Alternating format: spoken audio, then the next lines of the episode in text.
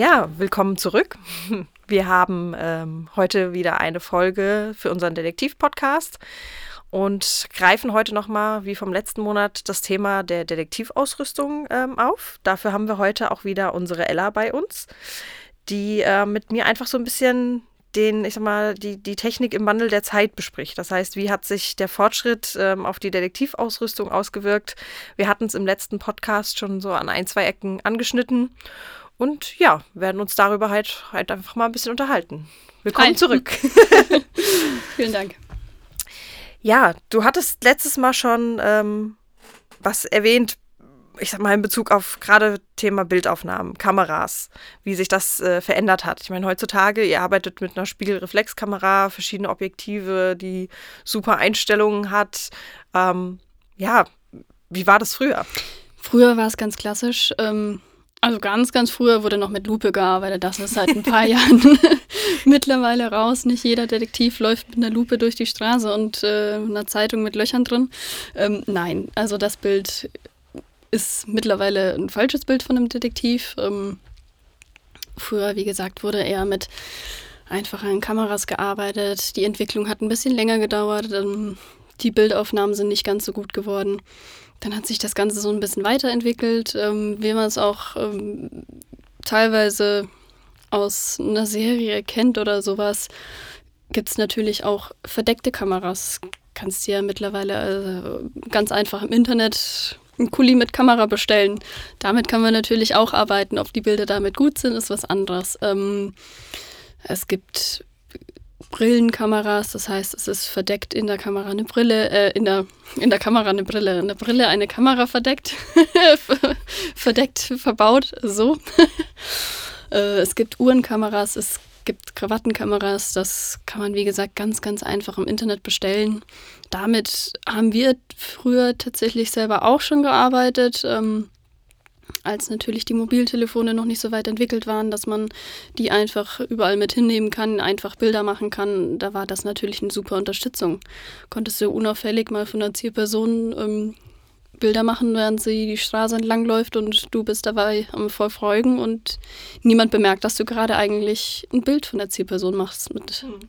Oder wenn die Zielperson in einem Restaurant sitzt und du die Brille aufhast oder die Uhrenkamera anhast, ähm, bemerkt keiner, dass du da gerade äh, auftragsrelevante, also auftragsrelevante Geschehnisse aufnimmst.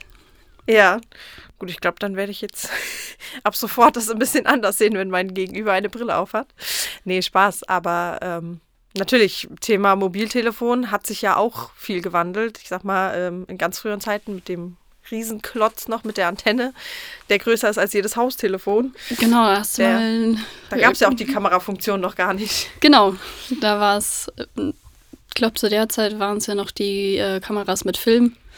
Das Ganze hat sich mhm. ja dann mhm. entwickelt zur Digitalkamera, ist dann auch schon einfacher geworden und äh, die, äh, die Spiegelreflexkameras gibt es ja auch schon lange.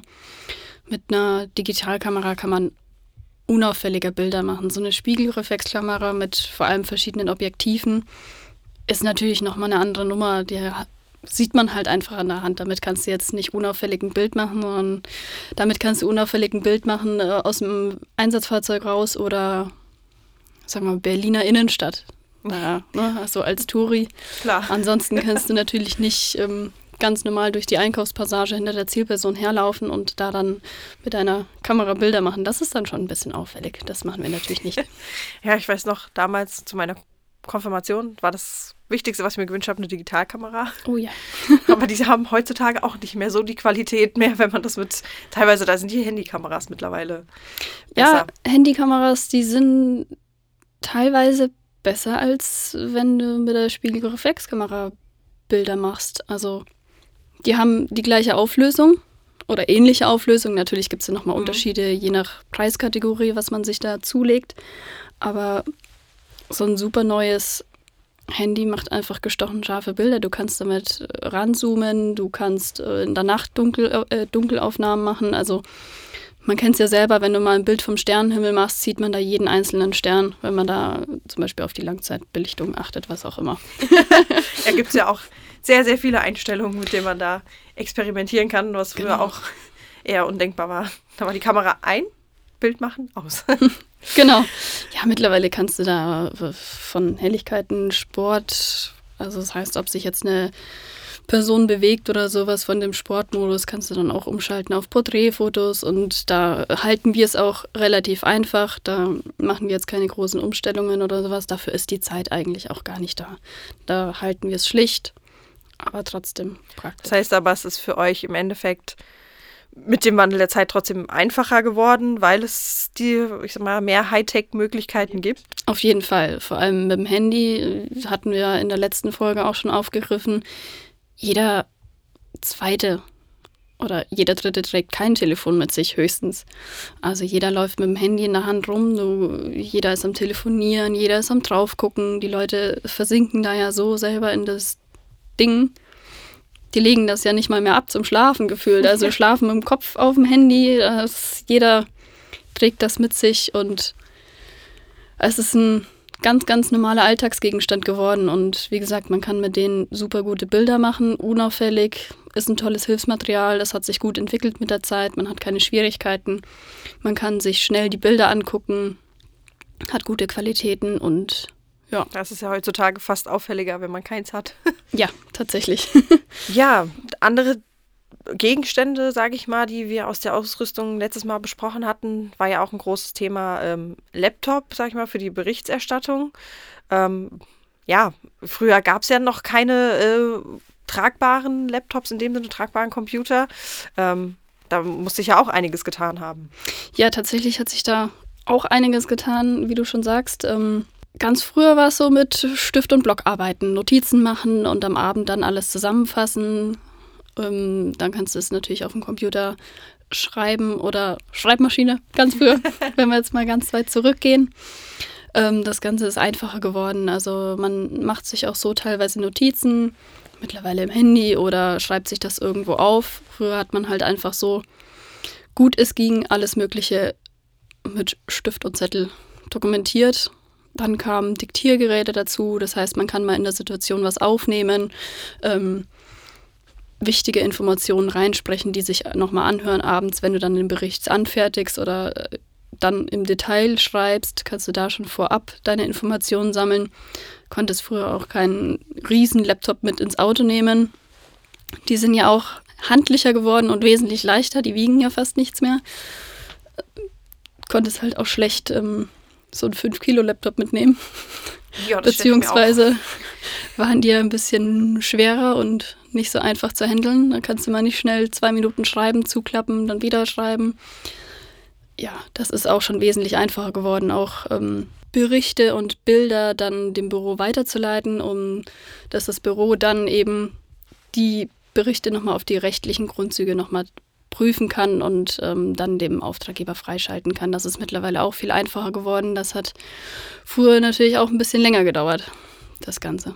Ja, klar, vereinfacht und äh, ich sag mal, äh, beschleunigt die, die Weiterleitungswege auch dann, Übertragungsmöglichkeiten auch an den, an den Kunden dann.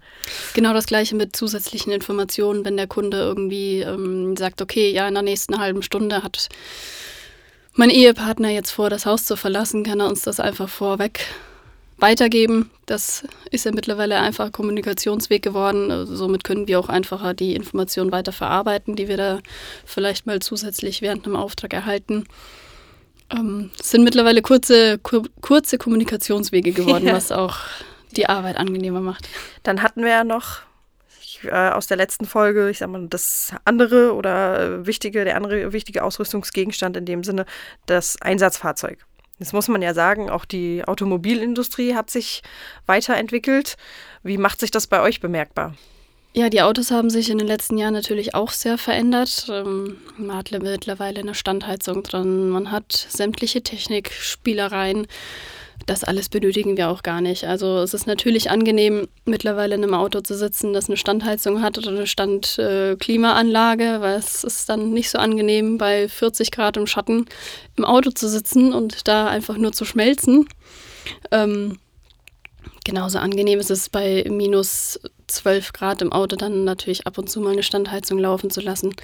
Ähm, hat alles Vor- und Nachteile. Also wir haben mittlerweile auch ähm, Einsatzfahrzeuge, die E-Autos sind.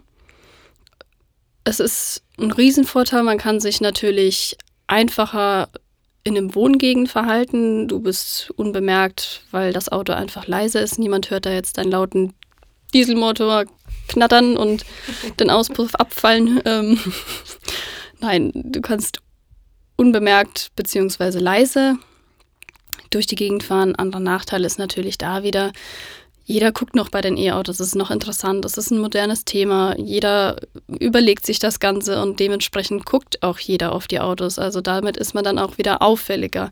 Das mhm. ist dann eben so ein Zwiespalt. Manchmal ist es zum Vorteil, manchmal eher zum Nachteil. Ja, man macht, man produziert nicht viele Abgase, beziehungsweise gar keine, wenn man ein E-Auto hat. Das mit einem Dieselmotor hast du natürlich wesentlich mehr Abgase, aber ähm, was jetzt bei E-Autos leider noch nicht so gut ausgebaut ist, muss ich persönlich sagen, ist ähm, die Ladestruktur. Das heißt, man verbringt eine Stunde beim Laden, um dann eben weiterfahren zu können, beziehungsweise genügend Akku zu haben, um eine Observation fortzuführen. Da muss man sich natürlich extrem darauf vorbereiten. Das spricht vor ähm, Einsatzbeginn muss das Einsatzfahrzeug immer voll sein, weil die ähm, ja, die, äh, die E-Autos haben teilweise noch nicht so viele Kilometer. Das heißt, sie können noch gar nicht so viele Kilometer fahren. Es gibt ja mittlerweile hier Tesla zum Beispiel oder BMW hat mittlerweile Autos, die können über 500 Kilometer fahren. Das ist mittlerweile schon sehr gut, aber dann gibt es natürlich noch die einfachen Fahrzeuge, die gerade mal 300 Kilometer schaffen. Aber man weiß ja nie, was eine Zielperson wirklich anstellt, was sie wirklich macht. Sprich, du weißt nie, ob du jetzt die 300 Kilometer brauchst oder sogar mehr.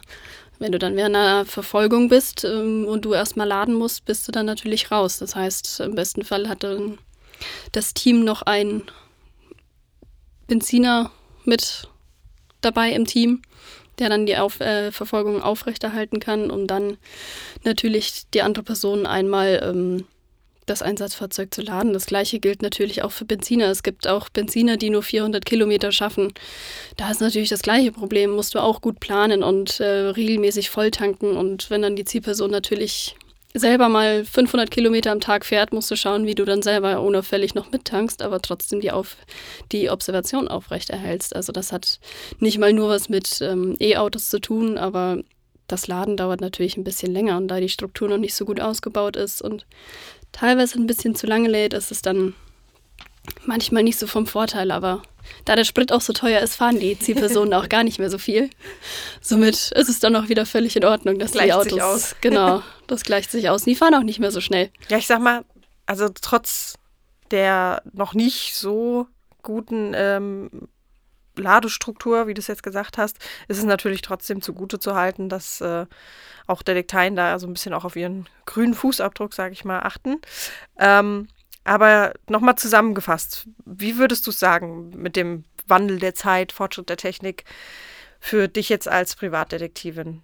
Würdest du es positiv sehen oder eher negativ? Im Insgesamten sehe ich es natürlich äh, positiv. Wie gesagt, es ist wesentlich vereinfachter. Also man kann mit dem Handy einfacher Bilder machen, man kann mit dem Laptop einfacher die Berichte anfertigen, man hat leisere Einf Einsatzfahrzeuge, man hat eine Standheizung, was jetzt zu den Wintermonaten noch ganz angenehm ist und im Sommer natürlich äh, die Standklimaanlage.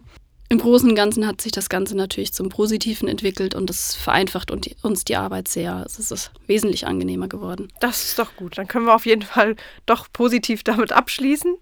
Ähm, ja, also ich danke dir, dass du uns so einen Einblick gegeben hast, auch nochmal in die früheren Zeiten. Ähm, und genau, vielen Dank, dass du da warst. Und ich würde sagen, wir hören uns beim nächsten Mal. Vielen Dank, bis zum nächsten Mal.